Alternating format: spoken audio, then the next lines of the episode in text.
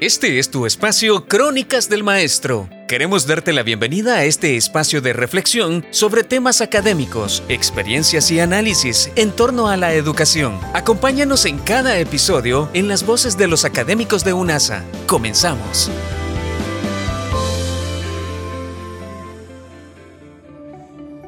Saludos cordiales desde Vicerrectoría. Mi nombre es Patricia Molina de Núñez vicerrectora de la Universidad Autónoma de Santa Ana.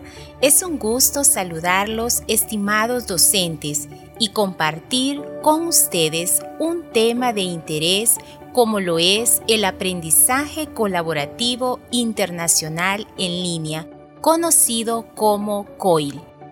Este tipo de metodología se ha convertido en una innovación a nivel mundial debido a que permite la internacionalización del currículo de los docentes y los estudiantes, fortalece las competencias globales, la interculturalidad y un elemento importante es que permite viajar a través de la virtualidad, interactuar con otras personas del mundo, intercambiar conocimientos, pensamientos, ideas, forma de ver las cosas, con lo que se fortalecen las competencias entre los participantes.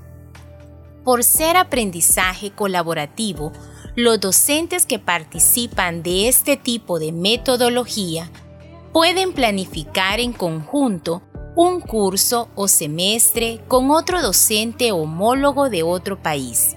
Las clases son en su mayoría asíncronas, y deben orientarse bajo el esquema de una actividad rompehielo, un proyecto colaborativo, una reflexión individual y una actividad intercultural.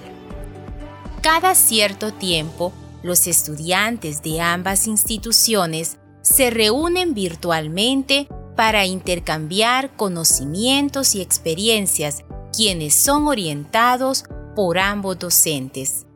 Lo que necesitamos para incursionar en este tipo de metodología es contactar con un partners, una plataforma en común y por supuesto el apoyo institucional, pero sobre todo el deseo y la buena actitud para emprender esta nueva aventura.